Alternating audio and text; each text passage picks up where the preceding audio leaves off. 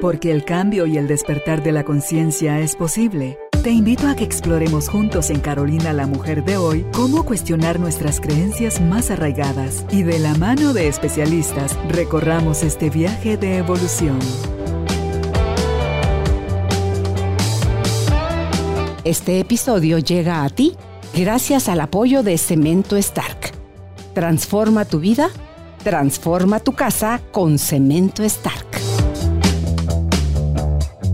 Bienvenidos. Tribu de Almas Conscientes, bienvenidos nuevamente al espacio, al estudio de Carolina la Mujer de hoy, donde tenemos el gusto de conversar hoy con uno de nuestros invitados, que espero no sea la primera ni la última vez, y podamos tener más conversaciones con él sobre este tema que atañe a la sociedad en general. Esto no es un problema en Guatemala, esto es una enfermedad en el mundo y mucho sucede desde el desconocimiento. Esa ignorancia, y no es la falta de estudios, es el nivel de conciencia bajo que todavía no nos permite poder ver y reconocer aquellas cosas que nos están limitando y que todas vienen desde cómo hemos interpretado la vida y cómo esta interpretación puede llevarnos a sufrir de esta terrible enfermedad. ¿A qué enfermedad me refiero? A la enfermedad del alcoholismo. Hoy está con nosotros Bernal para compartir con nosotros sobre el tema mi experiencia con el alcoholismo. Él está rehabilitado, o sea, él es un alcohólico que bueno, ya nos contará Bernal todo, que está eh, haciéndose a cargo de su vida, pero tiene clara en su memoria las cosas que él hizo, que vivió, que pensó, que sentía, por qué lo hizo y cómo toma la decisión de dejar de ingerir alcohol y cómo esto cambia su vida, no solo en él, sino en los que le rodean y le acompañan. Así que bienvenidos, bienvenidas, gracias por estar con nosotros. Bienvenido Bernal, Gracias por aceptar nuestra invitación y a ustedes gracias por estar pendientes de cada entrevista en Carolina la Mujer de hoy. Qué gusto, de verdad me da muchísima alegría el que estés hoy aquí con nosotros para compartir cómo fue, cómo es hoy tu experiencia con el alcohol. Gracias Carolina, gracias por la invitación.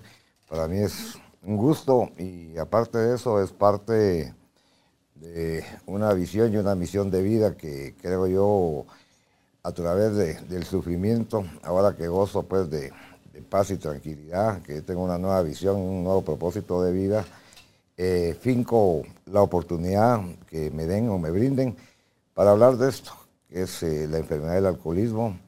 Yo no hablo teoría, soy un alcohólico, un enfermo alcohólico que por el día de hoy, gracias a mi poder superior Dios, no he bebido. Me mantengo limpio estas 24 horas, pero sé que tengo una enfermedad que va a ser para toda la vida, porque hay que aclarar, el alcoholismo es incurable, es para siempre, pero tenemos soluciones y tenemos forma de tenerlo tranquilo un día a la vez. No sé si en el pasado se le consideraba únicamente al alcoholismo como un vicio y cuando le empiezan a declarar o a denominar ya como una enfermedad. Eh, Carolina, que 1930, eh, un poquito antes de 1930, ahí por 1814, en Francia, salieron algunas casas, imagínense, en 1814, unas casas para inmoderación, quiere decir que no controlaban su forma de beber. Eso fue una de las primeras cosas que yo tengo acotadas. Luego vienen mil, eh, ah, en el tiempo de mi querido presidente de Estados Unidos, eh, el famoso presidente George Washington, el ministro de salud de él, él habló, él habló, dijo que la inmoderación era la enfermedad, no el beber, pero lo dijo en esa época. Luego aparecen un grupo de hombres y mujeres que de repente empiezan a dejar de beber, eso pasa en 1930 antes de eso, el alcohólico moría en una cárcel, en la calle, en un hospital o un negocio No, no tenía ningún tipo de visión el alcohólico, era alguien como, como un despojo humano que tenía que morir en ese tipo de condición. Pero a partir de 1930 que aparecen estos hombres y mujeres que de repente, sin ser profesionales, personas muy comunes y corrientes, se unen y empiezan a dejar de beber. Y esto llama la atención Y llama la atención mucho porque en ese tiempo la medicina no tenía ningún tipo de, o, le prestaba la atención adecuada al alcoholismo, ni siquiera era considerado una enfermedad. En ese tiempo se hablaba de alcoholismo. Puede ser que muchos, aún hasta la fecha, lo tipifiquen como un vicio, como un pecado, como una mm. irresponsabilidad, como un, aquí en Guatemala decimos esto, son mañosos, esas son palabras. Es poca o casi nadie la gente que entiende o, o visualiza el alcoholismo como una enfermedad, pero a partir de 1930, y en el 35, todos tuvimos un gran apoyo de un gran médico, que era el doctor Silver. Él fue un gran médico que trabajó en el Hospital Toms de Nueva York eh, en esos años y él trabajó con miles de alcohólicos. Entre ellos, nuestro fundador, Bill W. Pero este hombre fue el que primero tipificó al alcoholismo como enfermedad. Él dijo que el alcoholismo tenía dos componentes. Un componente que era la impotencia ante la, la compulsión y un componente que era la obsesión hacia el mismo, hacia la forma de beber. Él dijo que a la parte física, o sea, la, a la compulsión le llamó una alergia, porque el alcohólico, él miraba que respondía diferente a las demás personas, o sea, una vez bebíamos, perdíamos el control y eventualmente nos emborrachábamos. Y esa obsesión fija por seguir bebiendo. Eso fue en más o menos 1935. A partir de ahí la Sociedad Médica Americana se empieza a, a interesar y empiezan a meterse de lleno a la investigación de lo que es el alcoholismo. Ahí por ahí en 1930 y tanto, por ahí, eh, la Organización Médica, la, la, la Sociedad Médica Americana y otras universidades pagan seis médicos, entre ellos la eminencia que era el doctor Jelinek, y hace un estudio muy formal sobre 2.000 alcohólicos. Él, eh, viendo los síntomas y signos de esos 2.000 alcohólicos. De ahí sale una tabla que nosotros le llamamos la tabla de la alcoholomanía del doctor Jelinek. No es esto oficial dentro de Alcohólicos Anónimos, pero ha sido un gran apoyo para visualizar en cuatro grandes etapas, desde el inicio hasta el final, porque entonces termina en una barra que es la barra 45, que es la muerte, cómo el alcohólico va, va siguiendo esa carrera fatal de muerte, empezando por, por el alivio, ocasional de alivio, que es la primera etapa, una fase prodrómica o sintomática, la fase crítica que empieza, nosotros le llamamos, y es muy importante, con la barra 8, que es la pérdida de control. Ahí se marca el inicio de la carrera alcohólica para no poder regresar a beber normalmente. Y luego la fase terminal eh, o crónica, perdón, porque la otra es crítica, perdón, crónica, que es la fase terminal cuando aquí ya se vive el, infierno terminal de un alcohólico, de un tremes, todo este tipo de, discapacidades de tipo mental, eh, la pobreza, el, deterioro físico, el, acabarse y terminar en la muerte. Eso es, eh, y lógicamente eh, yo creo que algo interesante porque entre tanto estudio, esto comenzó con una doctora, no, perdón, fue en la Segunda Guerra Mundial que andaban buscando los médicos gringos un analgésico potente, tipo morfina. Hicieron unos estudios y se dieron cuenta que hay una sustancia que procesa el cerebro. Yo creo que yo te había hablado de eso. dijiste eso. Ajá, entonces... Dile el nombre, di el nombre de eso. Ahorita lo vamos a decir. Silvor habló de alergia. Esa alergia ahora la vamos a comprobar, que es de lo único comprobable. Estos se dieron cuenta que el cerebro formaba una sustancia, que la vamos a llamar THIQ, tetrahidroquinolina. Es una sustancia que solo la forman los alcohólicos, solo los alcohólicos. Y ellos se dieron cuenta que era potentísimo. Porque ellos hicieron experimentos y miraban que las ratitas y unos monos, si les ponían alcohol o agua, la rata iba a tomar agua. Pero una vez inyectaron esta sustancia en el cerebro de los monos y de las ratas, jamás volvieron a tomar agua. Era al alcohol de una vez, los volvieron alcohólicos. Entonces se llamó, llamó mucho la atención esto. Ya en los 80 hay una, una vinera famosísima en el mundo de no sé cuántos millones para que Harvard y otras universidades volvieran a hacer este estudio. Entonces este estudio ya está más, eh, más claro. Lo que pasa es que el alcohol, al entrar al cuerpo, forma un acetaldehído, que es la parte de veneno del alcohol, acetaldehído. Eso tendría que venir a degradarse en vinagre o ácido acético para ser disuelto o expulsado por el cuerpo como agua o CO2, dióxido de carbono, por los pulmones o por la piel. Pero en el alcohólico, solo en el alcohólico, estos estudios han comprobado que esa pequeña parte de, metanol, que es el, veneno puro del alcohol, no sigue su cadena normal de desintoxicación o, el camino normal que el alcohol debería llevar o lleva en algunas personas que no son alcohólicas y esto porcioncita se va al cerebro. Ahí trabaja con la dopamina y otras sustancias y forman el famoso THIQ, que dice que es una sustancia amarilla que tenemos los alcohólicos en esta parte frontal, la cual es el chip que el alcohólico tiene y es por eso que eh, la alergia de la que habló Silver hoy se queda manifestada. El alcohol hace con, el alcohólico hace contacto con el alcohol, ese chip se prende y viene el deseo vehemente de beber.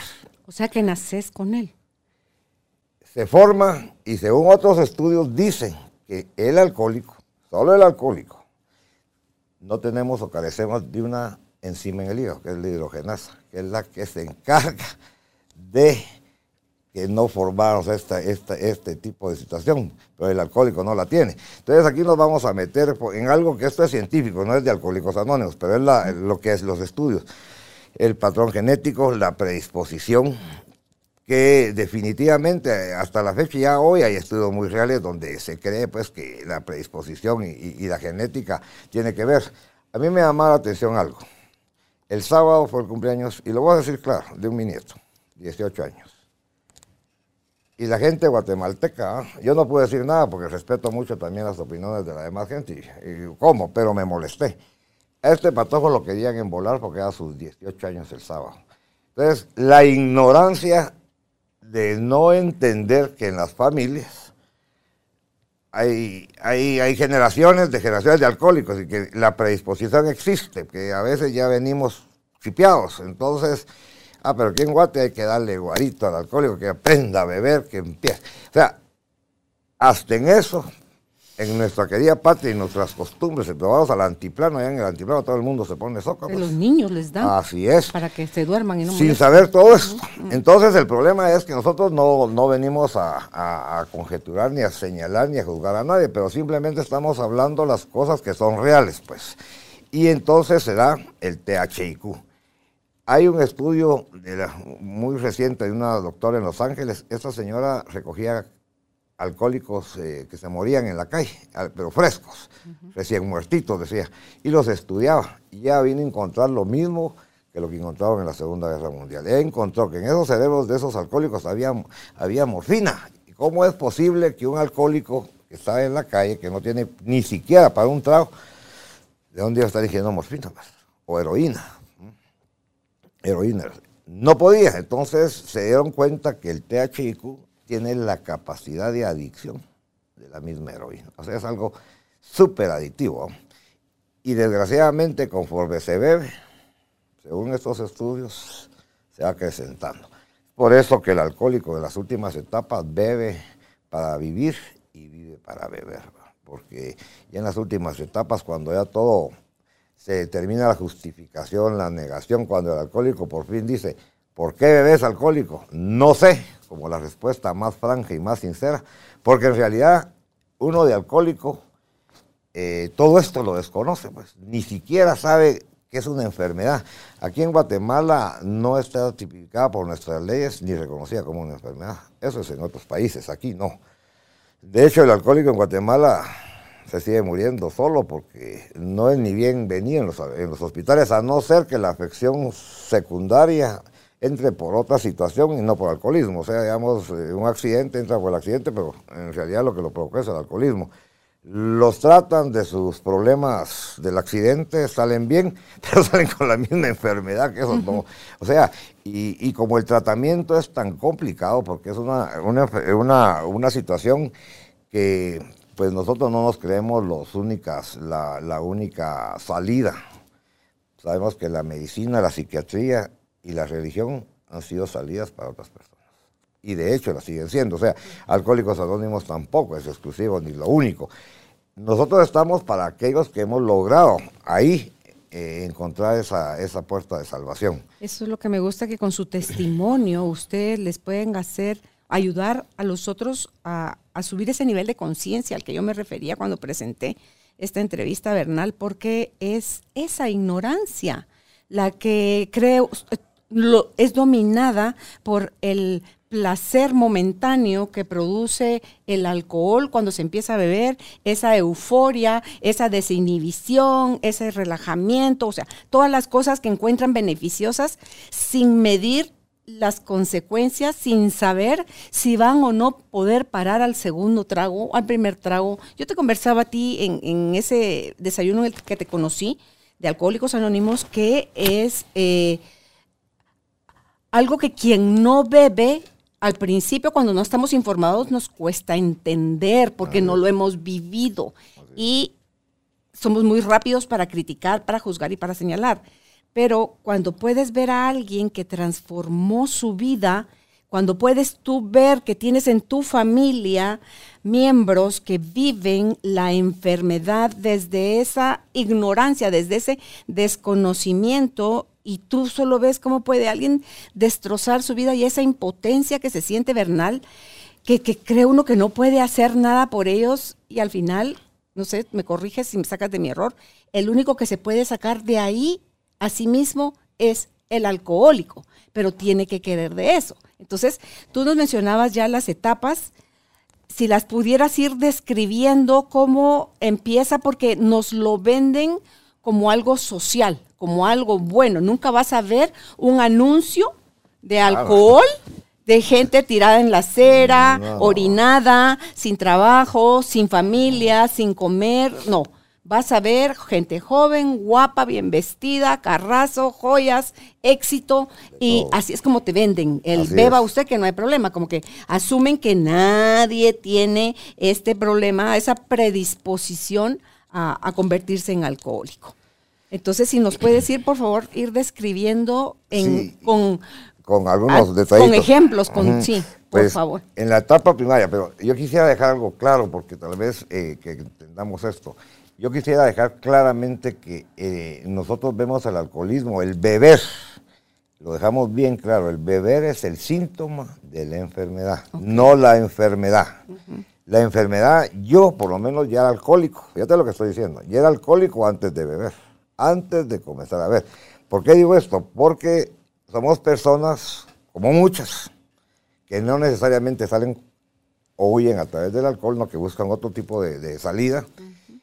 No, no encajamos, eh, de niños tenemos problemáticas, eh, complejos, frustraciones, etc. O sea, somos un, cierto núcleo de personas que somos incapaces como de, vivir eh, o de o jugar el verdadero rol que tenemos que jugar cuando nos sentimos tan comprometidos, tan resentidos, tan, tan no bien, tan, tan vacíos, encontramos el alcohol como la salida. Y esa es la primera etapa. La etapa, tú decías, de alivio, me siento que es rico, me tomo dos cervezas, me desestreso, Ave María, estoy feliz. Pero mucha gente lo va a hacer así. El alcohólico no, porque el alcohólico para alcanzar ese estado de euforia, de tranquilidad, de relajamiento, normalmente la tolerancia va subiendo. Entonces, si yo antes me tomaba dos cervezas, tres para estar rico, me tengo que meter seis, ¿va? y de ahí van a ser diez, y de ahí van a ser veinte, y de ahí me voy a emborrachar. Entonces la tolerancia sube.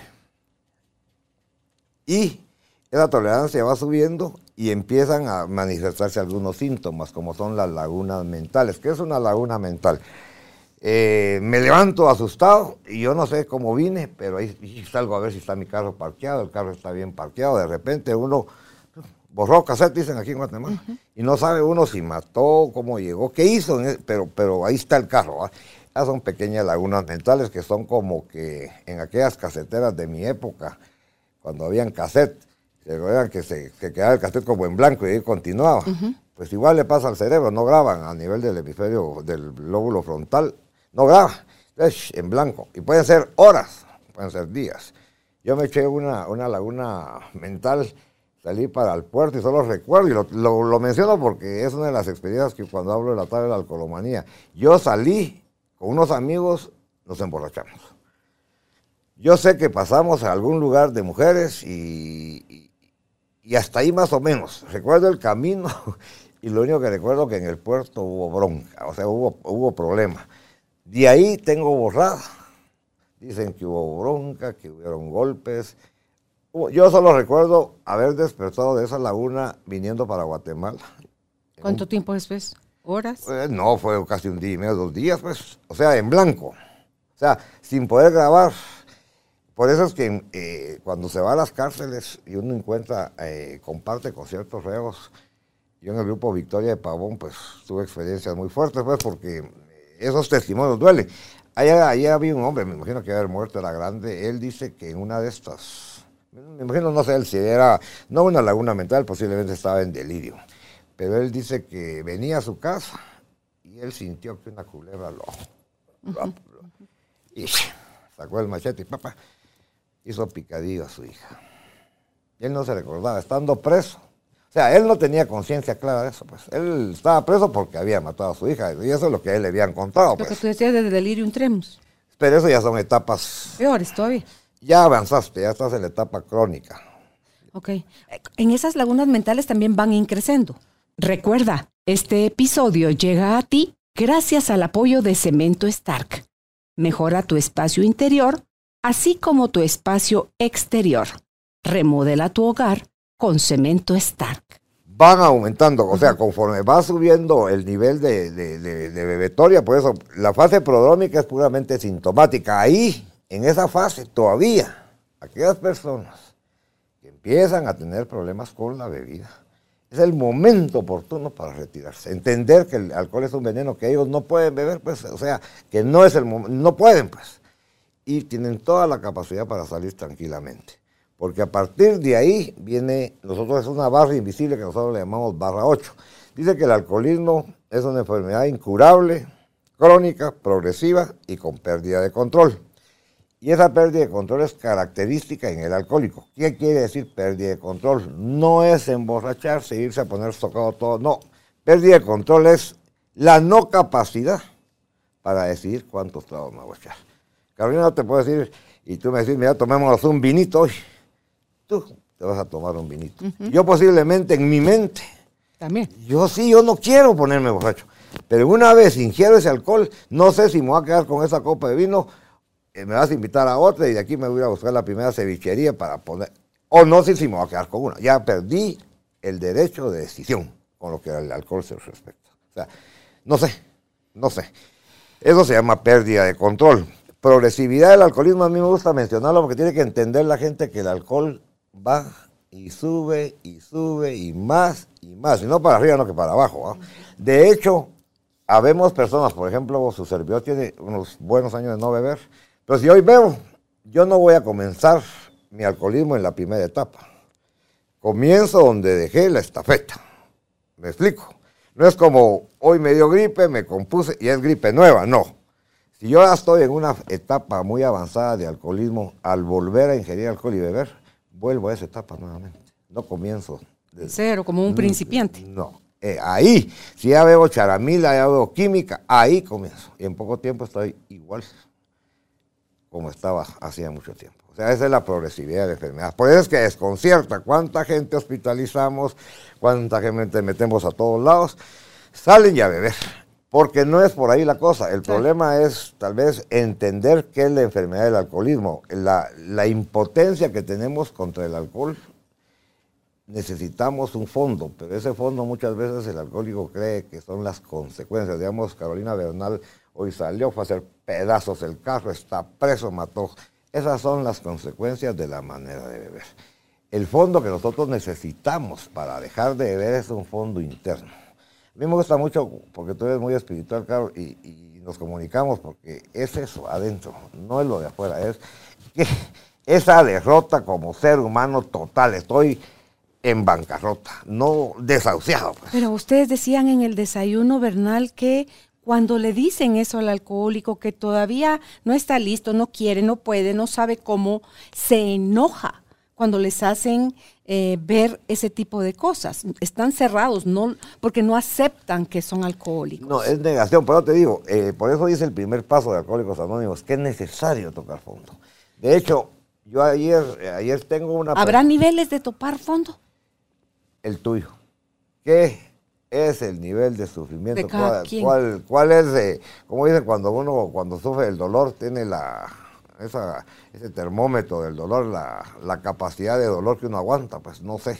Entonces cada quien tiene su fondo. Hay quienes, de hecho, no han salido, se han muerto. O sea, siguieron. Yo tengo un amigo ahorita que la lógica humana, diría por todos los medios, él ya conoció Alcohólicos Anónimos, le ha pasado, mira, o sea, por lógica, diría uno, ya tendría que estar, pero pasa algo y es lo que yo quiero llegar, porque hay que entender eso. Viene primero la impotencia.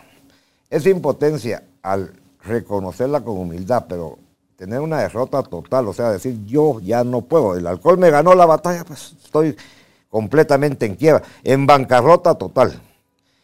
Pero viene la obsesión, ¿y qué es la obsesión? La obsesión es una idea fija.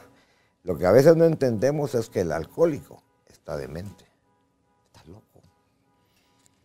Entonces, como un loco, un demente, va fácilmente a entrar en un sano juicio cordura. Porque es ilógico, pues, ¿cómo es posible, Carol, que yo hoy salgo del hospital y hoy al, rato se me olvidó y estoy bebiendo? ¿Qué es eso? Es locura, es demencia. Y eso definitivamente nosotros sí lo ubicamos en Alcohólicos Anónimos, pero nosotros trabajamos la derrota total, o sea, el buen deseo, el querer. Y el primer paso dice que tenemos que hacer cualquier cosa por no volver a beber. O sea, imagínense el, el deseo vehemente de no querer, ya no de beber, no de no volver a beber, hacer lo que sea. Pero nosotros en el primer paso eh, sabemos que hay una providencia. Yo voy a hablar claro a mí, yo hablo de Dios. Él va a arrancarte la obsesión por beber. Él. Pero ya en el segundo paso de Alcohólicos Anónimos dice que empezamos a buscar el sano juicio y la cordura. ¿A través de qué? De la concepción de un poder superior, como cada quien. Porque hemos comprobado a nivel de alcoholismo que el único que tiene el poder para liberarnos de esa obsesión es Dios. No hay poder humano que le libere al alcohólico de la obsesión por beber. Carl Jung en aquellos tiempos le dijo a un su paciente, H. Este viajaba de Estados Unidos a Europa a tratarse. Y fue varias veces y le volvía a poner socado. Al fin le dijo Carl Jung, mire, compadre, usted está jodido. La única salida que le queda es de tipo espiritual. Porque o se mete en una casa sencilla y pone 10 candados y 10 espalda y no lo dejan salir, si no. Pero la salida es espiritual. Y este Roland H. logró esa salida. Roland H. es la persona que ayudó al amigo de Bill W., Eddie, Eddie, que era el que chupaba con Bill. Lo iban a meter en un manicomio, este lo logró sacar y se quedó en los grupos Sox, porque son los grupos, unos grupos eh, puramente espirituales que hubieron antes del movimiento de alcohólicos anónimos, eran absolutos, eran alguna cosa un poco más religiosa. Y Eddie le pasa el mensaje a Bill. Pero vamos Hay que agregarle eso más a, a todo ese tratamiento. Pero no, eso es básico, o sea, porque como, Carol, como... Sí, porque, pero es que primeramente, lo primero que quieren hacer es tratar la parte física. Pero es, con lo que nos hemos identificado. No, pero eso es lo primero, porque un cuerpo físico sano tiene una mente sana. Un cuerpo enfermo va a albergar una mente insana. Pero una vez... Pero la mente sana enferma el cuerpo de, Ahí estamos. Pero digamos, ya una vez sin beber, entonces tenemos, ahí sí que la decisión de o no de meternos a hacer ese proceso de 12 pasos de tipo espiritual. En realidad, mira, eh, dejar de beber en realidad lo que quiere es una nueva forma de pensamiento, un nuevo estado de, conciencia. O sea, eh, quizá empezar a, a, eliminar todos esos viejos pensamientos, toda esa forma de actuar, porque recordemos que el alcohólico como Bernal siempre vivió, vivió la vida libre, la vida loca, o sea, esa vida ingobernable. Nosotros parecemos niños, el alcohólico. Eh, yo ayer oí el testimonio de una mujer, eh, vivió 20 años con ese alcohólico y ella se volvió codependiente y le aceptó su alcoholismo y vivió con eso. Viajó y, y este cuate nunca quiso. De hecho, iba a ser operado, le iban a, ella, ella en su codependencia le iba a donar el hígado para salvarlo. Sí, así como lo dice. Y este hombre murió hace cuatro meses. Murió con una cirrosis, estalló. Él nunca quiso. Él decía, él dice que decía, prefiero que me reconozcan como un alcohólico activo y no como un alcohólico anónimo. Nunca quiso. Y, ese es un derecho de cada persona. Claro. Pero la locura del alcoholismo, esta, esta enfermedad nos lleva a esos puntos de... O sea, el alcohólico no entiende, tiene una negación total y completa. Yo pasé 40 años de mi vida y yo no soy enfermo, yo no yo puedo. O sea, la lucha del alcohólico, la quimera, el deseo del alcohólico es volver a beber normalmente. Algo que nunca se va a lograr, nunca, jamás. Si es que sos alcohólico, porque no todos son alcohólicos, es otra confusión. Eh, nosotros no podemos marcar a nadie como alcohólico. Cada quien tiene que llegar el momento de entender que tanto el alcohol le está beneficiando, le está dañando. O sea, no es el de afuera el que le da el título, es el mismo el que se tiene que reconocer. Así es, aún más. ¿Por qué, ¿Por qué lo crónica de esta enfermedad? Dicen que crónica es una palabra que a nosotros nos queda bien porque dice que pasa mucho tiempo antes que nos demos cuenta de que estamos enfermos y lastimados. O sea, pasa mucho tiempo antes que el alcohólico. Porque yo recuerdo mi juventud, yo empecé a beber a los 13 años. Yo me volví alcohólico desde que empecé a beber. No pasé por etapas, no, yo perdí control. Y la vida fue muy linda porque también hay buenos recuerdos de esas épocas, porque lógicamente mi alcoholismo empezó, pero, pero tampoco se fue al fondo, pero pero fue una, fue una progresividad y, ahí empezó la vida dura, problemas con la familia, ya con hijos, con la profesión, con el estudio. Uno empieza a notar que hay un montón de tachas en todas las actividades, amén de lo que uno empieza a sentir por dentro, porque uno empieza a sentir, ah, pues yo estoy bebiendo mucho, empieza uno a, a cuestionarse, pero siempre gana la negación y y uno, ay, no, otro trago, me arregla y va a la vuelta. Y estamos jugando con ese círculo vicioso de me frustro, me enojo, me resiento, pero me tomo el trago y se olvidó la Pido perdón y vuelvo a empezar. Empatamos, ¿verdad? Entonces, entonces lo complicado de esta enfermedad es eso, pues que, digamos, cómo hacerle entender a la gente, porque no es meterle miedo, porque esto es hacer conciencia. O sea, el problema es que tendríamos que tener la madurez o la capacidad de entender que no necesitamos sufrir 10, 15, 20 años para poder llegar a un grupo de alcohólicos anónimos. Eh, Carlos, si tú vas a conocer los grupos que nosotros tenemos de gente joven, aquí hay uno cerca.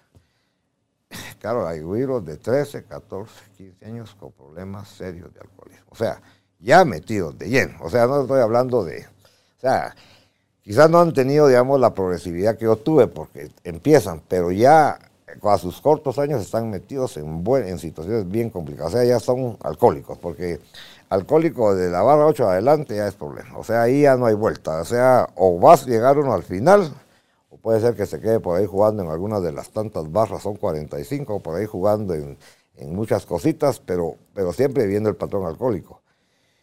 Y de repente, pues buscar la salida, o posiblemente, como le ha pasado a mucha gente, porque en Guatemala han muerto millones de hombres a través del de consumo de alcohol. Pues es triste, ¿va? Y esta señora anoche murió el papá alcohólico, un gran hombre, ahí se queda después su ídolo, lo idolatró, y el esposo, y ninguno de los dos quiso llegar nunca a los cuartos de alcohólicos. Y es un derecho. Claro. No sirve llevar a la fuerza a nadie. Yo creo que cuando uno es chiquito, los papás que están con la responsabilidad de, proveerle a uno, protegerlo, cuidarlo, alimentarlo, educarlo y todo esto, te pueden forzar, porque así lo siente uno cuando es niño, a hacer cosas. Pero cuando ya tienes la mayoría de edad, bueno, nadie va a poderte sacar a menos que tú digas, tengo problema, necesito ayuda, porfa, échenme una mano. Porque tengo de todo lo que te he oído eh, decir ahorita, esto último que dijiste de jugar las barras. En ese jugar las barras que son 45, o sea, de la octava a la 45, hay fases donde pueden dejar de tomar o ahí sí de plano no van a dejar de tomar ya ni un día porque hay gente que dice, no, pues yo solo el fin de semana o solo tal día, pero es que no es.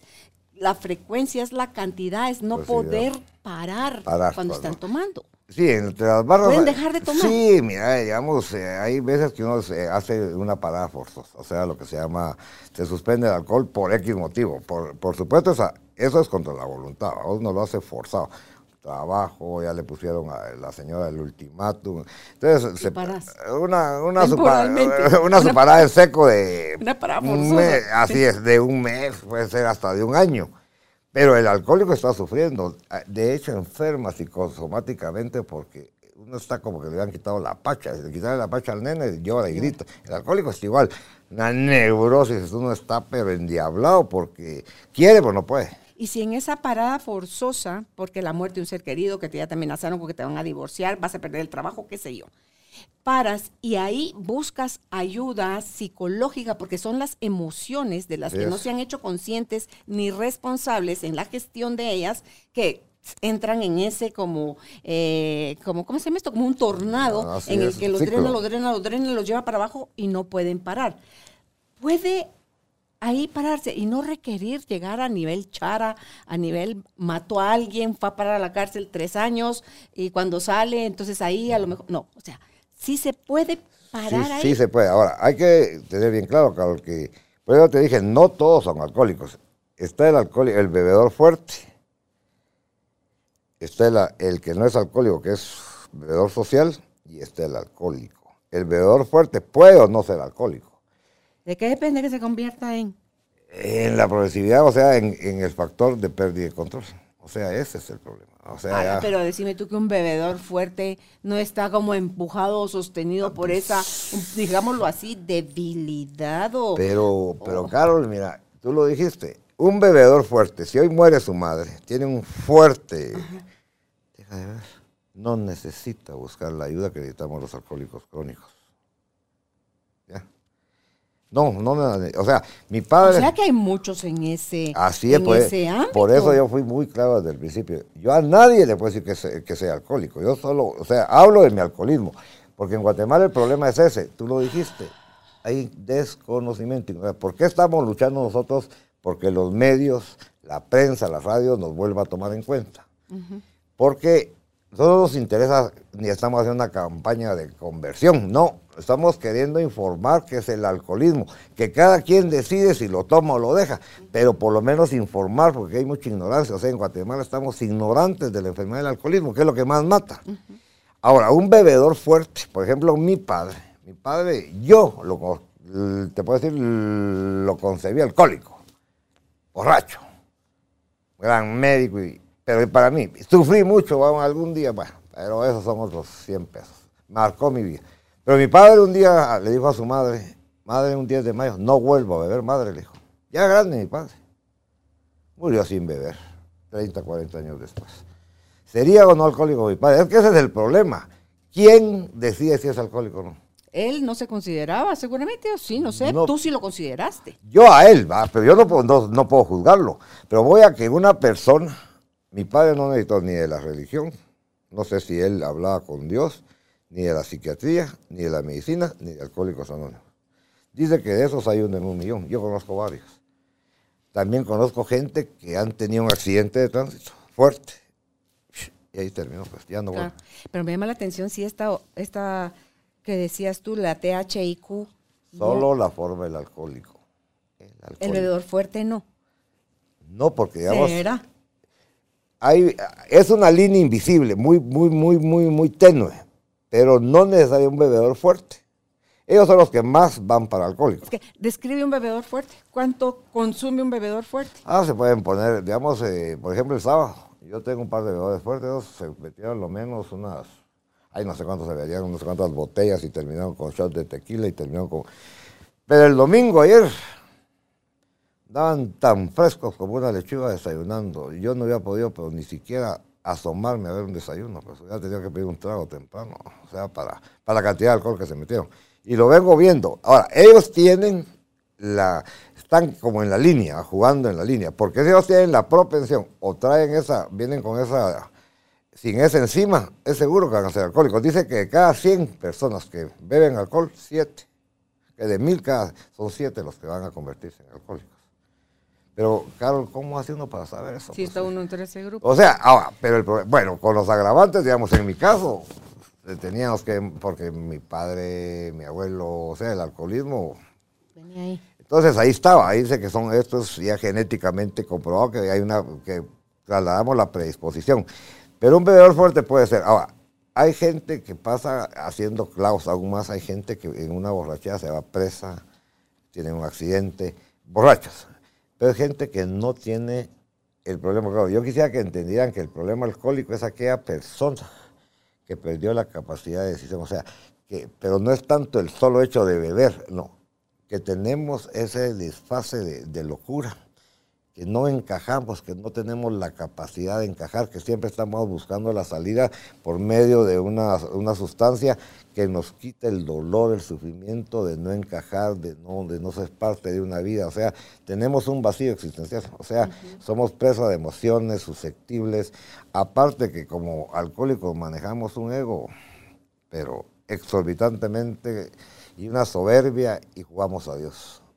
Porque el, Dios del alcohólico es el alcohólico. O sea, toda la vida. Yo fui mi Dios, pues yo, no le daba cabida a Dios porque Dios, ah, pues me quitaba mi lugar, Entonces, ¿cómo era posible que yo o sea, y eso me costó mucho para poder, digamos, tener la capacidad de, rendirme a él y decirle, devolver el sano juicio a mi cordura.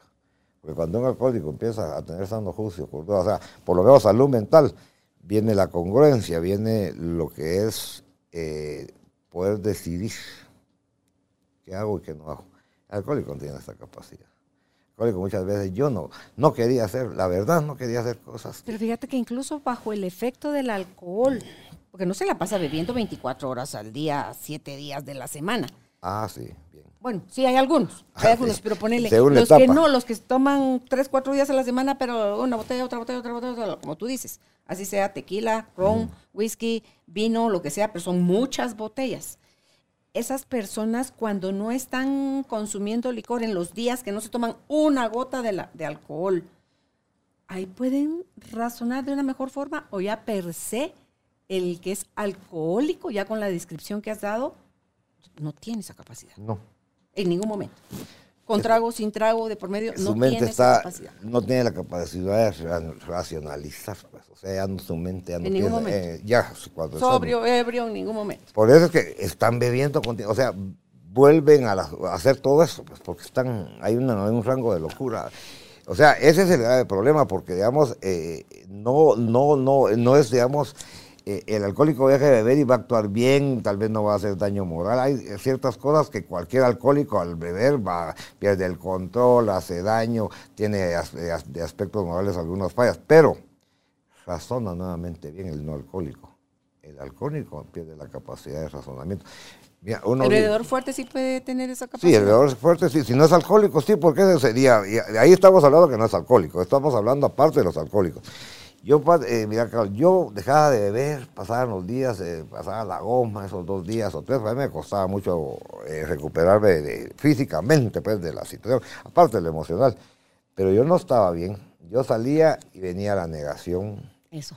Venía la mentira, el querer arreglar y justificar mi vida, decir, no, hombre, si los jodidos son ellos, yo tengo razón. O sea, sí, así es. Y uno, y, como el daño ya viene, digamos, el, problema espiritual y emocional cada vez mayor, entonces se empieza a jugar esa, esa bola como tirar la bola de nieve y que se venga la gran avalancha. Entonces, la vida ya no tiene. Cada vez está uno peor y cada vez huyendo y huyendo a través del alcohol, porque mira, el alcohol es una salida, es como el tabaco para muchos la droga para algo otros, el juego para algo otros. El, o sea, el, ser humano va a buscar cuando no tiene, yo lo digo claro, a Dios. Las emociones es, ve por dónde escapa. No hay otra. o se vuelve loco. Sí. Es que desde las clases, en esto de la negación, las, ¿cómo están clasificados? Ah, ese es bolo alegre, ese es bolo llorón, ese es bolo peleonero, ese es bolo eh, que se duerme, ese es bolo, o sea, están Depende de cómo le pega a cada quien el alcohol, ¿verdad? Entonces, pero no porque es un bolo alegre, un bolo que le da por cantar, un bolo que se queda dormido, es no hay problema. No. O sea, tiene serios problemas. El problema es que cuando el alcohólico, digamos, el problema es que muchos han perdido el control, pues, y hay mucha gente que, digamos, recuerden que el alcoholismo, mucha gente lo esconde. O sea, digamos, eh, tenemos familias de familias. Hay gente que pues esconden a su bolo ahí, lo tienen bebiendo, escondido, ahí sí que... Para, en la casa. Pues sí, hay gente de mucho dinero que tiene al su bolo ahí, así lo mismo que lo que hacen los de la calle, solo que está en su casa. Pero el problema es, eh, yo siempre he pensado, pues esa es una opinión muy personal, yo pienso que el alcohólico eh, va a tocar muchos fondos y que, digamos, las consecuencias de su forma de beber pérdida de matrimonio, dolor a los hijos, etcétera, etcétera, etcétera, finanzas, todo eso. Pero eh, para mí quizá el toque de Dios para, para un alcohólico es cuando lo confronta en su interno, cuando uno como ser humano siente que se acabó, o sea, se siente peor, ah, quebrado en todos los aspectos, físico, mental, moral, espiritualmente. Entonces uno ya ve la vida, ya no ve vida, uno piensa en dos caminos, la muerte, suicidio, hay muchos. Vas con la locura que uno maneja fácil. Muchos hemos caído ya en, conductas magnético-depresivas, etcétera, etcétera, con conductas patológicas de nivel mental por el mismo daño del alcohol. Entonces, o ver esa luz al final del túnel, valga, que es algo que lo dicen muchos, pero es cierto, uno dice, ¿y si, y si pruebo? ¿Y si de repente, a lo mejor ni Dios menciona, pero ¿y si de repente? Ahí está mi salida. Llegar un hombre un alcoholismo crónico de meses o de años, física, mentalmente deteriorado, eh, quizás nadie da ni 10 por él, pero yo como veo esos milagros todos los días, yo de hecho soy, me considero un milagro. Yo vengo de, de una situación bien delicada, vengo de un alcoholismo crónico, casi salí de un, intensivo de la muerte. Y, y cuando salí de ahí, recuerdo que venía vestido, tenía un pantalón como aquel que es el payaso acá que se al bus a cobrar, un pantalonote, un misincho que yo creo que era un lazo, una camisota, unos zapatos que a la eran como talla 40, yo soy 30. Bueno, una cosa increíble. Así estaba yo. Mi hermano médico me había metido por ruego de mi madre a ese, a ese intensivo. Yo salí, imagínense cómo es el alcohólico. La única que estaba parada en la puerta era mi hija grande, Vicky yo viendo ahí yo, como el alcohólico, se, su orgullo y la soberbia, y como es un mecanismo de defensa también, uno suponerse uno medio... Me dijo, ¿qué vas a hacer, papá? Me dijo. Yo ya no tenía relación con mis hijos, yo estaba, había estado ya perdido.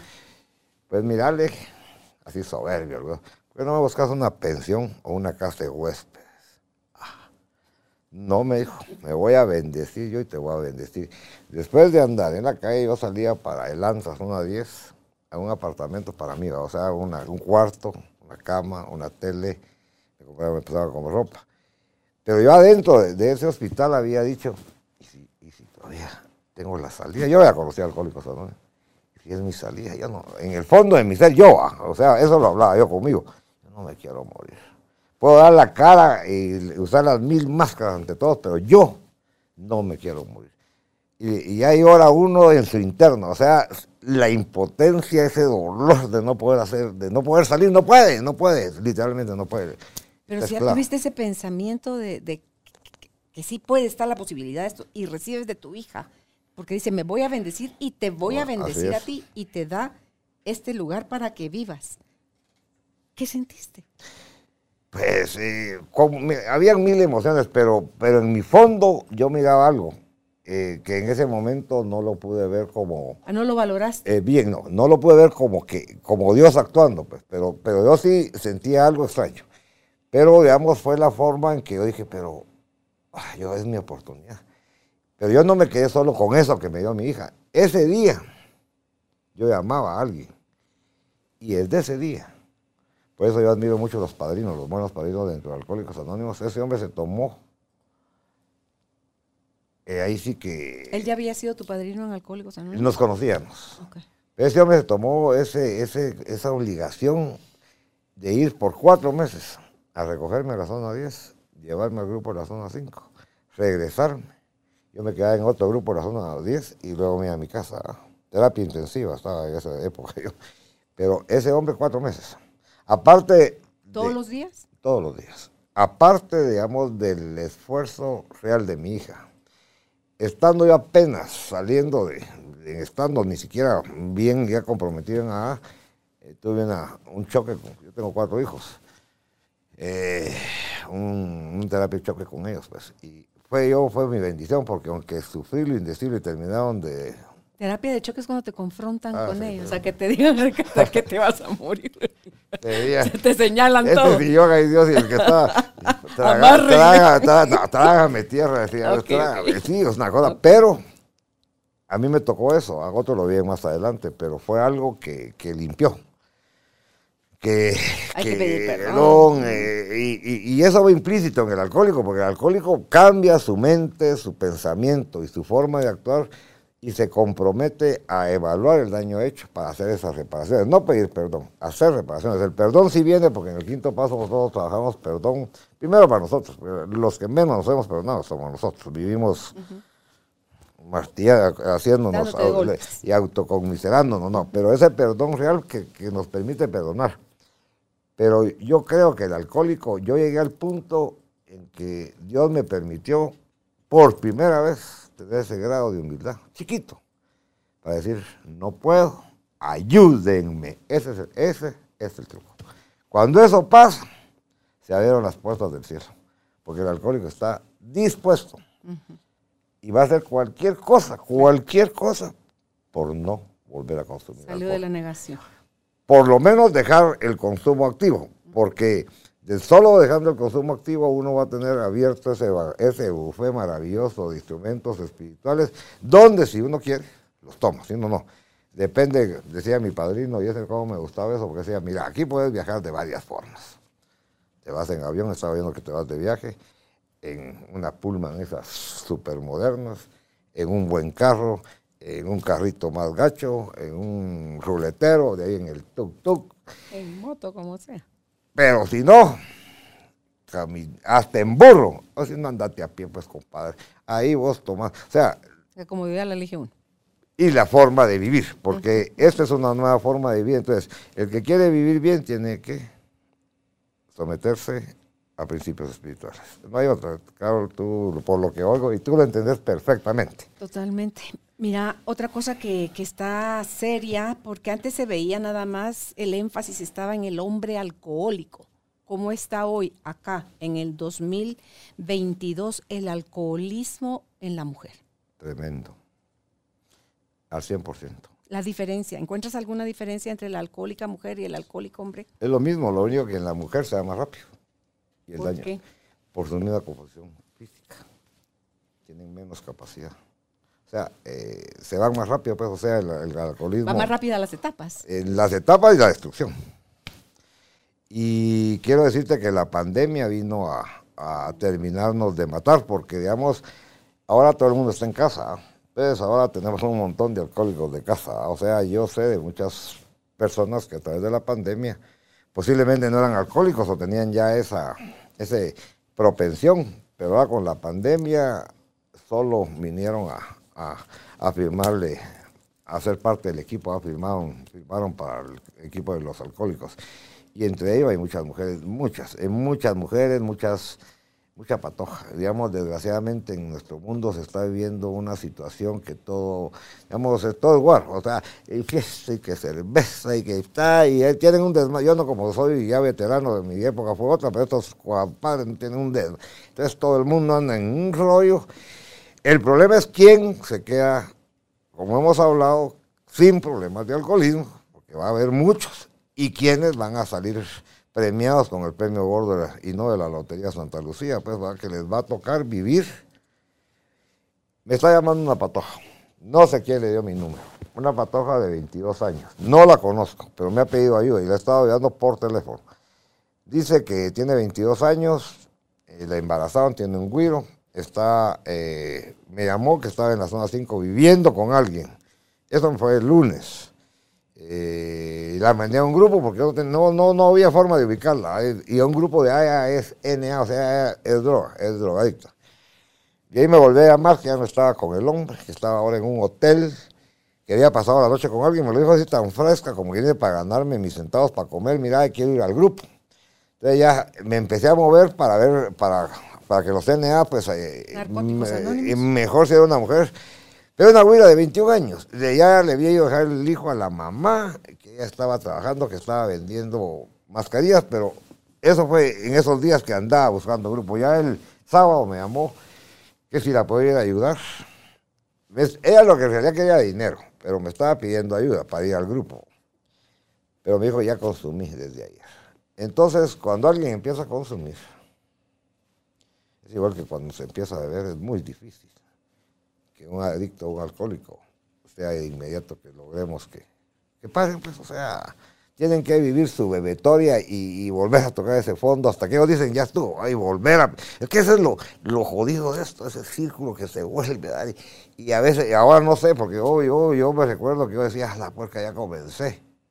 Entonces yo sabía dónde comenzaba, porque no sabía dónde iba a terminar y cómo.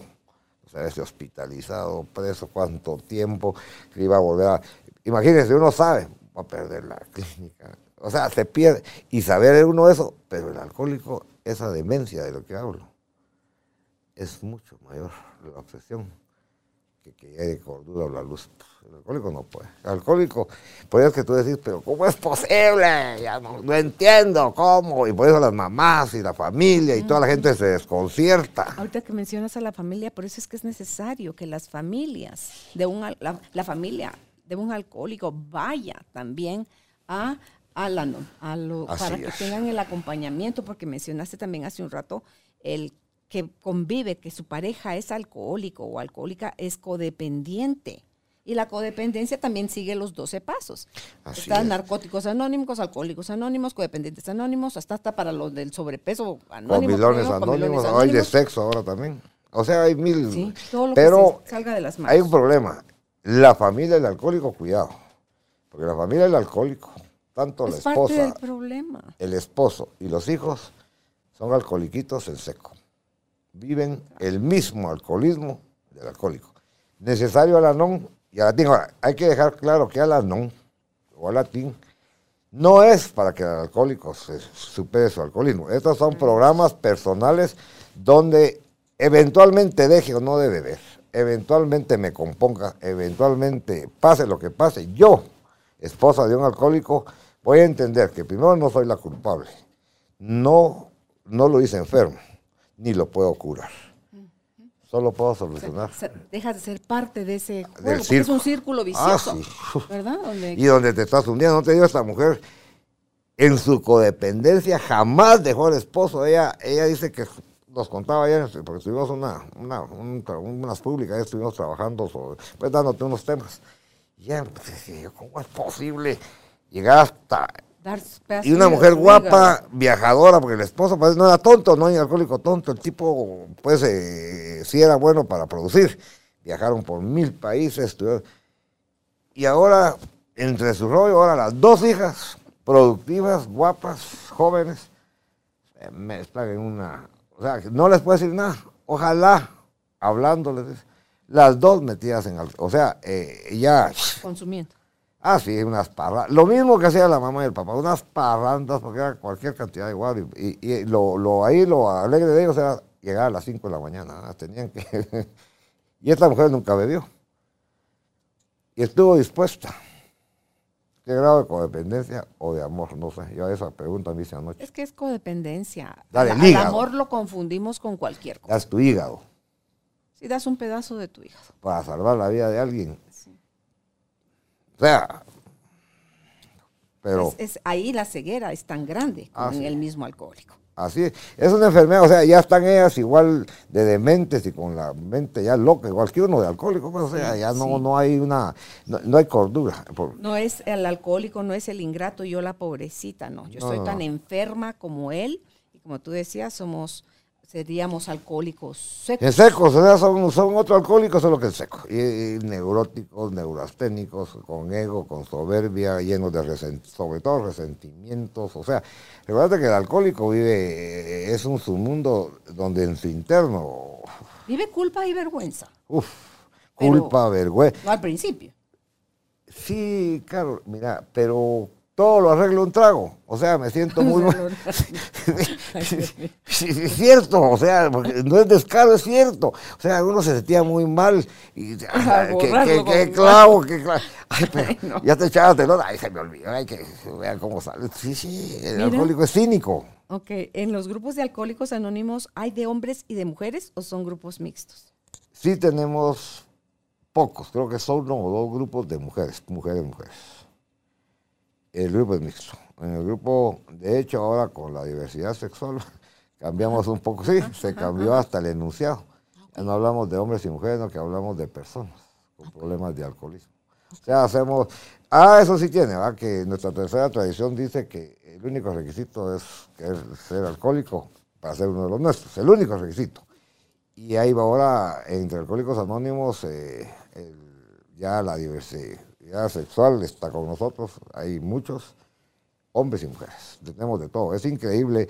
Mira, Carlos, si tú te das cuenta la magnitud de esta enfermedad, cuando tú estás en los grupos y ves presidentes, expresidentes, exdiputados, pastores, monjas, sacerdotes, eh, profesionales, de todo, hombres, mujeres. Eh, de esos niveles socioeconómicos, de todo, también. O sea, el alcoholismo no respeta.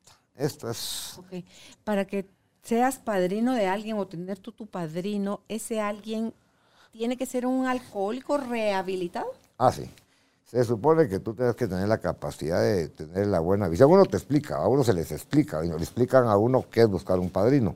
Padrino no es confidente, no confundamos. Padrino es aquella persona que tú vas a escoger para que te guíe en el proceso de los 12 pasos. En el proceso de los 12 pasos. A él no le vas a pedir sugerencias matrimoniales, a no ser que lleguen a un grado de intimidad. No, tú exclusivamente el padrino es, no, simplemente llevarte en el proceso de los 12 pasos. Se supone que tú tienes que tener la capacidad de visualizar, porque eso se, ve. Dice mi poderoso Señor Jesús que por los frutos los conoceréis. Entonces, tú notas quién ya anda en otro vida, o sea, una vida sobria, emocionalmente estable. O sea, es humano y va a tener errores, pero a ese tipo de personas es el que uno debería tener el ojo. Y no buscar a alguien como uno, porque equivocadamente uno busca a su compadre, para que el compadre te, te, te aplauda, hasta te digo, te acompañe en todas El alcohólico busca a su padrino. hay, hay grupos. Puedes decir, no, si le entro o no le entro. Ay, que mira, el orgullo es tan grande que hay mucha gente que no se padrina. Así de sencillo. Sí, así es. Es que entiendo que el padrino es aquel al que yo puedo llamar, mira, estoy a un milímetro de empezar a chupar como degenerado. O sea, eh, entonces les hablan, los, ve, los visitan, los acompañan, los llevan al grupo. Pero no necesariamente tenía que ser padrino. Nosotros dejamos el teléfono abierto para cualquiera, digamos, cuando tenés una medida de auxilio. Pero hay algo chistoso. Yo acabo de dar un tema y en Hassel le hicieron unos estudios y dice que el 95% de nosotros jamás hemos llamado a nadie para pedir ayuda cuando estamos bien jodidos. El en, 95. en ese momento ya no estás... Ya te resbalaste eso no voy a caer, ya estoy Ahora, el padrino sí tiene que darse cuenta antes, porque cuando uno se cae... Hay señales. Ah, y vienen... O sea, cuando tú bebes, cuando llega el acto de, la compulsión de solo tomarte el trago, eso ya viene trabajado por meses. Tu forma de pensar, tus actividades, tus mismas actitudes vuelven a ser las de un bebedor. Cuando tenías, cuando estabas bebiendo, pasas un, pues hay, mira, hay unas 20 o 15 situaciones que pueden provocar. Entonces, a veces uno los mira. Por ejemplo, yo hace poco le dije a alguien, mira, compadre, te veo mal. Te veo venir, Soledad. No, que no sé qué, anda bebiendo. O sea, ya venía. O sea, uno lo nota, porque uno, o sea... es como que llevo dos años nítido y mañana me entró el gusanito de... No, es eh, así. Pues puede ser que hoy mañana entró el gusanito, pero porque saber cuántos meses llevaba, qué problemas tenía de tipo emocional, pues ya venían mal. Por eso es que el alcoholismo es eso tan, tan bonito, o sea, digamos que, eh, digamos, tú te das libertad, pero de hacer o no hacer proceso, pero que quede algo bien claro, seguimos siendo humanos y nosotros somos imperfectos. Entonces nosotros, si no es de entrada, es de salida. Pero por eso que este programa es de 24 horas, nosotros ni vamos a ver el futuro porque no nos interesa, ya no vivimos eh, en el pasado, como la película. Nosotros no olvidamos el pasado porque es lo que nos sirve de referencia para no regresar a él, pero no vivimos en, el pasado. Hay mucha gente que carga culpa. Yo noto eso mucho en Guatemala. Hay gente que anda manejando un gran costal de culpa. Y el pasado ya pasó, Carol. Mira, hoy Dios nos permite nuevas misericordias. Hoy Dios nos da la oportunidad de una nueva, una nueva vida. Hoy. Es que mal aprendimos, Bernal, que el error, el fracaso se tiene que, no compensar, pero sí se, se tiene que someter al castigo. Y eso no es cierto. El castigo nadie puede demostrar que el castigo corrige. Lo único que te puede corregir es el amor, Bernal. Así es. Ser tratado con respeto, con Así dignidad, como un ser humano, no como una piltrafa, una escoria humana. O sea, nadie va a ayudar a otro desde esa posición. El, el haber fallado, eh, ya uno empieza a entender que, que- que- que fallar, equivocarse es parte del proceso, es parte del crecimiento. Es una parte que tú puedes aprovechar perfectamente porque los errores del ayer ya no son los de hoy.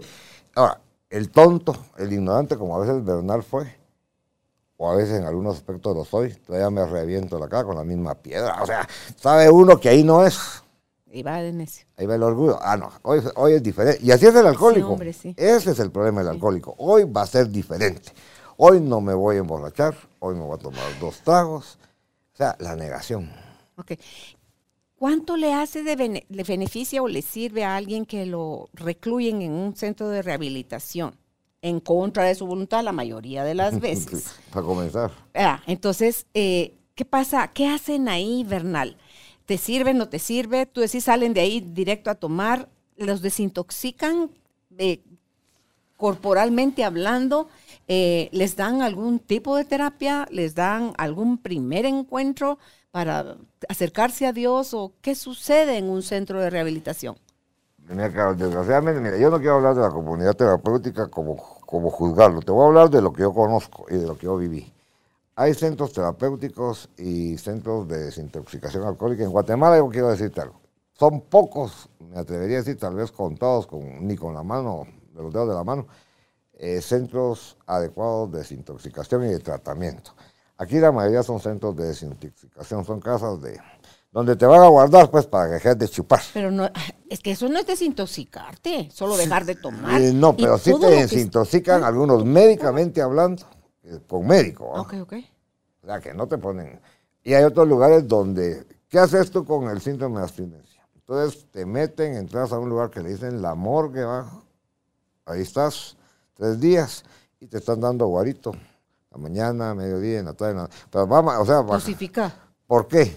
Para que no vengas con un delirium tremens. Es que dicen que eso es mucho peor, que de la Ah, nada se va ah, del chorro. es- te, puedes es de hasta morir. locura, sí, Bueno, sí. Por eso se hace médicamente, ¿va? digamos, sueros, electrolitos, eh, medicamentos para dormir, eh, eh, ansiolíticos y complejo B, pero es médicamente. Ahí no hay médico.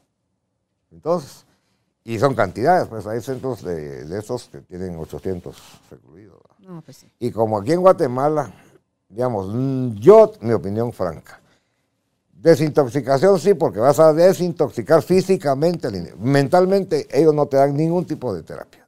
Dan, llegan grupos de AS a veces o llegan eh, cuestiones religiosas, pero el alcohólico no está en- con, con- con la locura, él no, no, No, no. va a captar.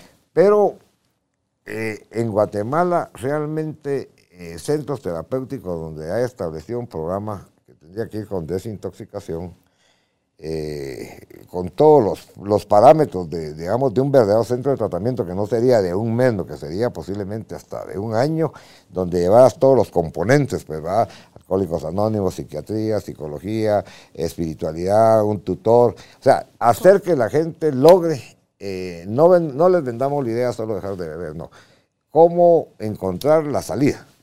Pero realmente aquí la gente entra y sale. Eh, en Guatemala el problema es que ¿qué hace la familia? Pues, claro, mira, pues yo tengo que irme eh, en Navidad, quiero pasar mi Navidad tranquila. Ay, ahí está el Bernal, que como chingada. Ah, se empezó a beber Bernal ahí como el 15 de, se- de diciembre. Vayan a traerme este condenado. Uf, para adentro, ¿ah? un mes y medio. Entonces, don Bernal dejó de joder toda la Navidad, por lo menos no- saben que estoy ahí, que no me van a atropellar, que no me van a matar. Entonces, ahí me tienen prácticamente encarcelado, ¿ah? porque ellos saben que yo no voy a salir, voy a salir igual. Claro, vas a salir peor porque encima te enojas porque te metieron no, a la y, fuerza. y vivir en esas, eh, en ese hacinamiento, en ese montón, con un montón de gente de otro, ah, es un dolor, esas cosas. A mí me tocó vivir la peor experiencia de mi vida. En paz descanse, con mala suerte, tú lo viste Aquel famoso drogadicto que salió de las prisiones y que puso una casa hogar y que trabajaba. ¿Y qué pasó? ¿No funcionó? Ah, pues, esa casa hogar. Mira, si tú has leído algo sobre Hitler y, las, y la casa esa, Ay, mi gordo, así. así de gruesa. O sea, una cosa, fue la experiencia más gruesa que yo tuve en mi vida. Eh, y los que pasamos por ahí sabemos, somos testimonios vivos de lo que es eh, tratar a un ser humano como peor que un animal. Pues. O sea, ni el animalito es tratado así, con las vejaciones. O sea, tú deseabas estar preso en otro lugar y no hay. Porque era un campo de concentración nazi. Golpes, ah, una cosa. Yo me fui a volar tres meses, claro. Y salí a beber. Pues ni modo. No, la lógica Y además sería como no. por fregar, dice uno. No. pues, decime tú qué se va a mejorar en ese sistema. Nada, nada. Sí. Un resentimiento. Salí a buscar a- mi ex suegra. Anduve buscando como una semana con la pistola, me la quería echar, me la tuvieron que esconder. De la locura que yo salía. O sea, yo tenía ganas de, de que alguien me la pagara, pues. Claro. O sea, resentimiento total. ¿verdad? O sea, entonces, esas casas son beneficiosas, ¿por qué? Porque al final de cuentas hacen un papel, el papel de por lo menos parar el consumo, que no es la salida, pero por lo menos paran de consumir. ¿Quién quita que ya sobrios, o sea, sobriedad solamente sin beber, ellos tomen una decisión diferente al salir? ¿Has visto en la gente, en Alcohólicos Anónimos, que es cierto, puede tener 25 años de no tomar, pero agarró adicción a otra cosa? Porque hay cosas que son bien vistas. El trabajo, por ejemplo. Ah, Es. Socialmente está bien visto, Es pero también acaba con la familia, o sea, te, te aísla. O sea, todo aquello que hagamos en desmedida Sí. es, y es adictivo, te hace daño a ti al, al Sí, y hay muchos, digamos, eh, hay muchos compañeros con problemas de juego. El juego es tremendo. Sí, sí, sí. Sexo. Eh, comida. Ok. Y, y, pues el problema es que, digamos, como te dije, Carlos, mira, yo puedo medir tiempo. Yo, yo te puedo decir a ti, mira, Carlos, yo tengo 14 años de no beber. Y t- eso es medible y comprobable. Carlos, ¿cómo mido yo la recuperación? No se puede, porque esa recuperación es personal. Entonces tú no sabes en realidad si el hombre o la mujer están haciendo o no las cosas. Hay quienes, te soy honesto, en ah, solo dejan de beber. Dice que se practica el primer paso a medias y el doceavo que es pasar el mensaje. ah, Los otros once ni en cuenta.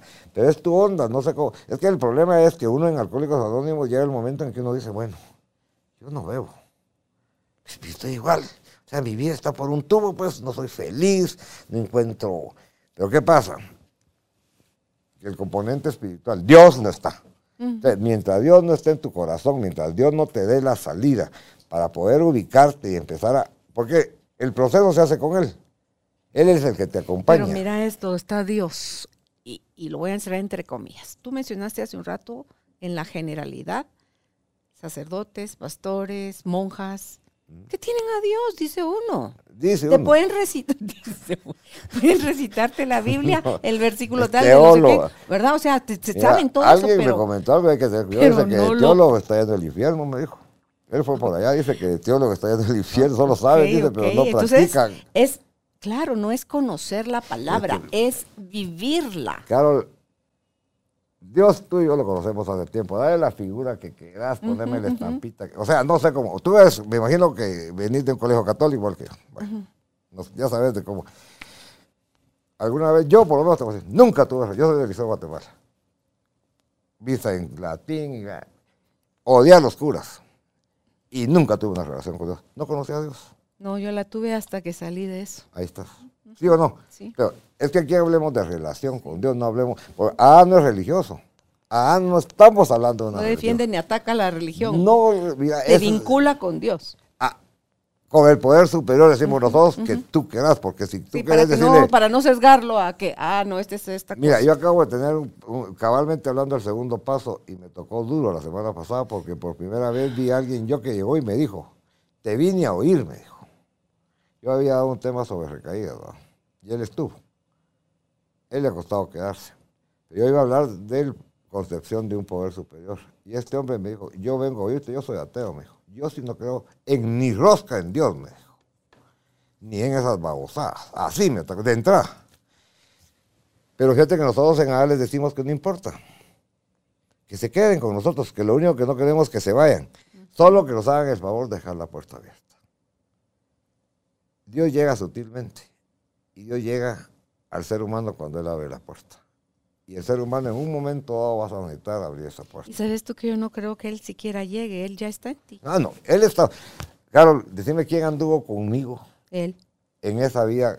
Él. Porque yo aquí eso, yo estoy por regalo. Hoy fíjate lo que me regaló. Aparte de la gracia y la misericordia de haber salvado mi vida, hoy me regala lo que estoy haciendo contigo. Porque esto es una bendición para mí, pues. Tal vez para otros lo puedan agarrar de otra. Pero esto es una bendición que a mí me da la ganancia de decir que, puedo ser agradecido. Porque yo lo que vengo a hacer, si yo voy a estar en otra vida, yo no vengo, pues ni me interesa. Pero yo lo hago no por mí. Lo hago porque en agradecimiento yo sé que lo que yo hoy pueda dejar con una persona que esta plática Le contigo. toque. Ya valió la pena. Tú y yo estamos bendecidos, Carlos. Sí, valió la pena. Pero, pero eso es lo que a veces no se entiende, pero eso es amor.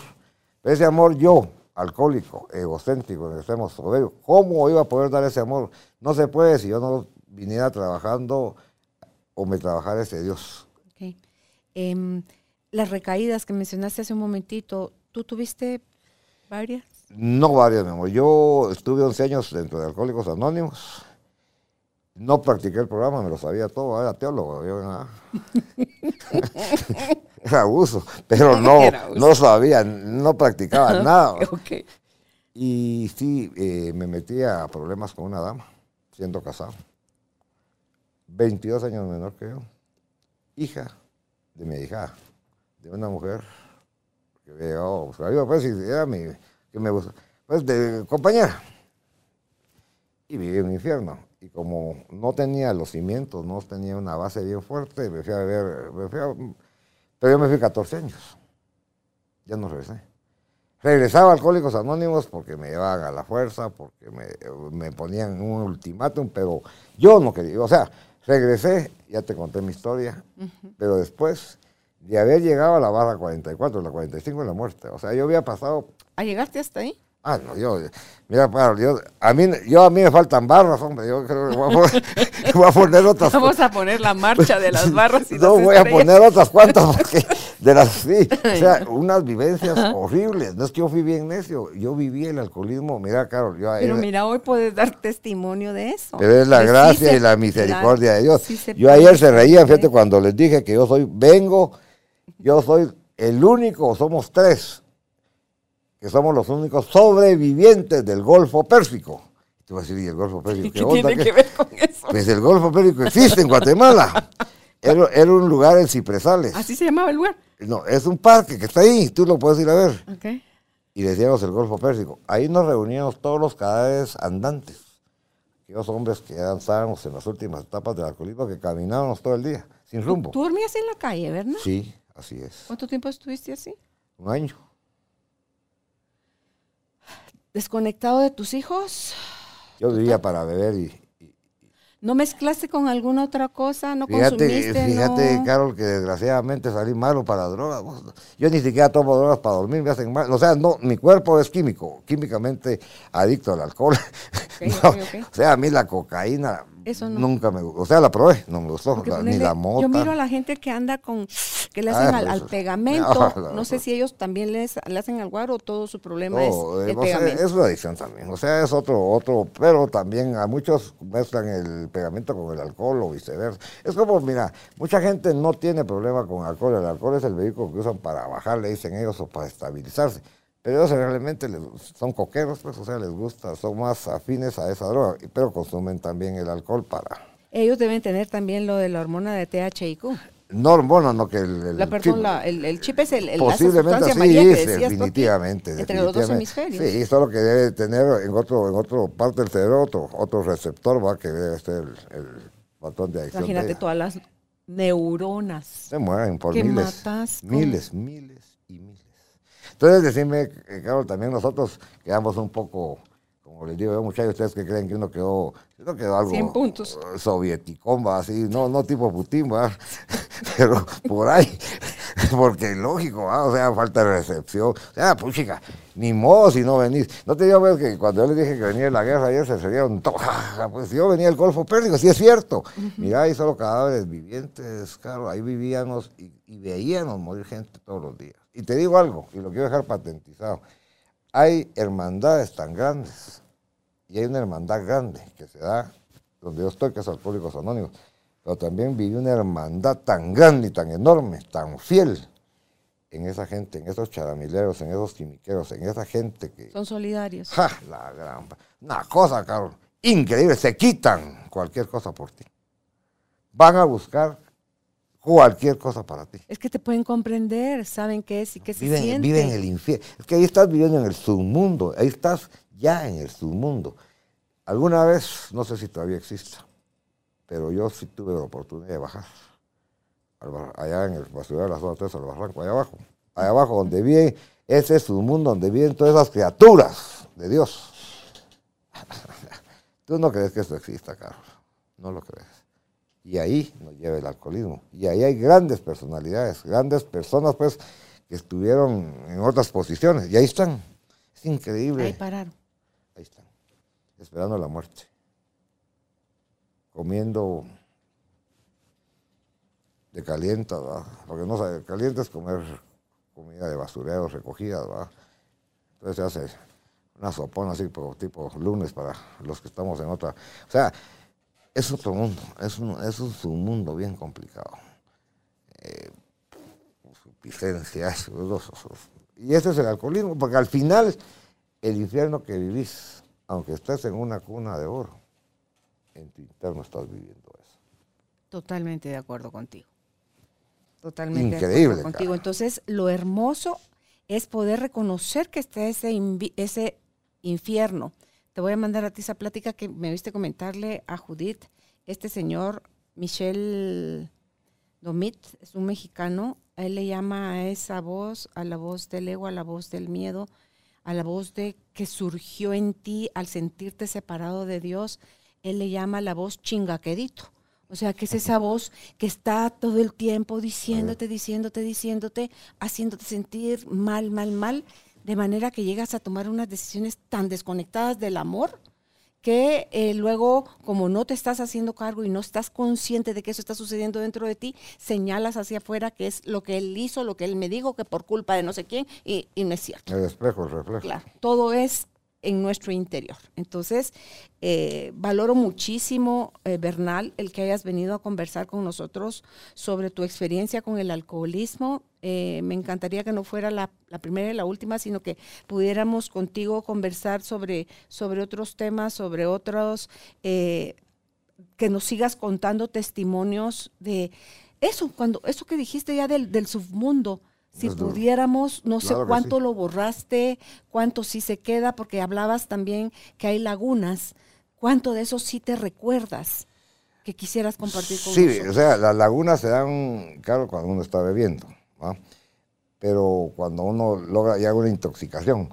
Ahora, eh, mis recuerdos, o sea, digamos, yo por eso te digo, yo no vivo, no vivo en el pasado, pero no lo olvido, porque, digamos, son esos anaqueles, esa biblioteca donde yo tengo bien visto Registros. hasta dónde me llevó el alcohol. Recordate que entre esas cosas que están guardadas, hubieron, en muchos casos hubo problemas de tipo sexual severo, abusos, pudieron haber adulterios, pudieron haber abortos, pudieron haber muchas cosas. O sea, recordate que el trasfondo, el problema es que eso es tan fácil hablar de solo beber, no.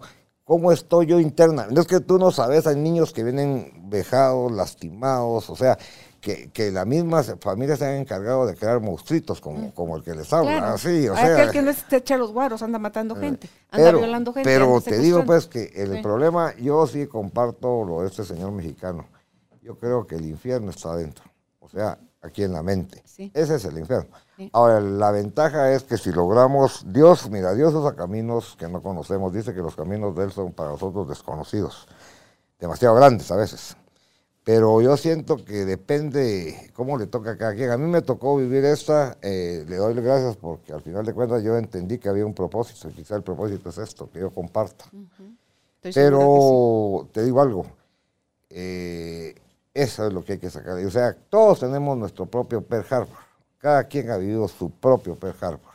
Entonces, a mí me hablan de la guerra. Mira, a mí me preocupa, pero no, no me ocupo de eso. ¿va? Solo, eh, o sea, yo viví mi infierno y yo sé y estoy seguro, y te lo dejo a ti como, como parte de este día, Carol, que, que ese Dios está trabajando en ti en mí. Nosotros tenemos que ocuparnos en las cosas que tenemos que ocuparnos. Y fíjate que con eso que decís, y ya con eso cerramos, Bernal, tú viviste tu, propia, tu propio Pearl Harbor, dijiste, en, en, esto que está sucediendo en el mundo ahorita con Rusia y con Ucrania, eh, el Hoponopono, que es una técnica milenaria de, de sanación y es, habla sobre el perdón, pero es el perdón que haces adentro de ti, contigo y la unificación de nuevo con el ser superior para después salir al mundo a verlo con, tus cinco sentidos a vivir la vida y el mundo con otra conciencia vernal. Entonces, la frase que yo me repito a mí y en conexión al universo y a lo que está pasando en el mundo, en, ese sentido, es con mis ojos cerrados, mis manos en mi pecho,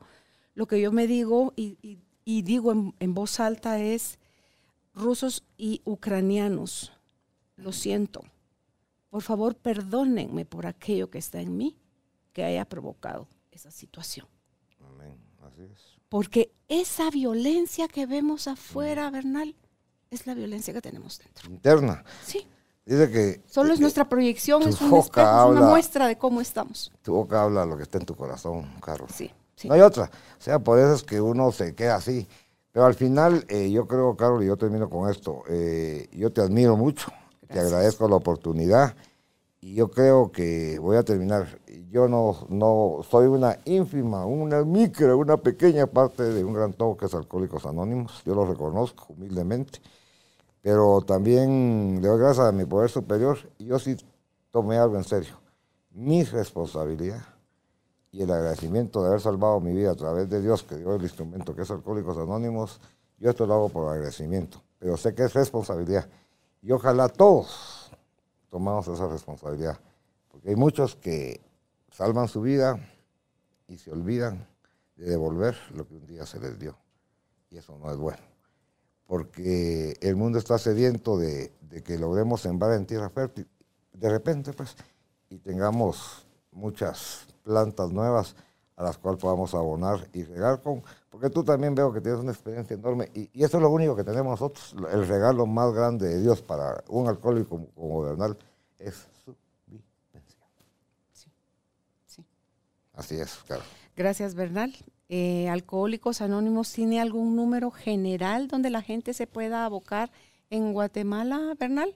Y si no ponemos la información. Ah, ok, sí, yo creo te la dejé a pie de página. Está la oficina, en la dirección de la oficina. Llegamos a ti gracias al apoyo de Cemento Stark. Optimiza tu espacio para tu nuevo estilo de vida. Remodela tu hogar con Cemento Stark. Ahí está gente siempre a la, a la orden de poder atender cualquier llamado de auxilio. Nosotros lo canalizamos y estamos dispuestos pues a ayudar a quien lo pida. No hay ninguna pena. Y en, el mundo está Alcohólicos Anónimos, porque este, esta entrevista la van a oír en diferentes partes del mundo. En todo el mundo, o sea, somos ciento y la más de países. Eh, calculamos que hay unos, dicen 10 por ahí de personas beneficiadas con este programa en el mundo. Aún en Rusia, en Ucrania. También. Amén.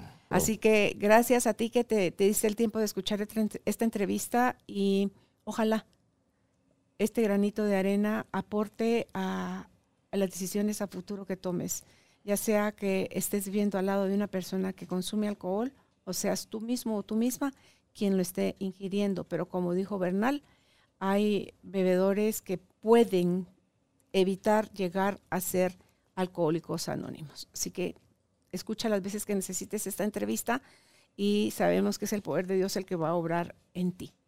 Será hasta un próximo encuentro. Que estés bien. Gracias, Bernal. A ti, Carol, gracias, oíste.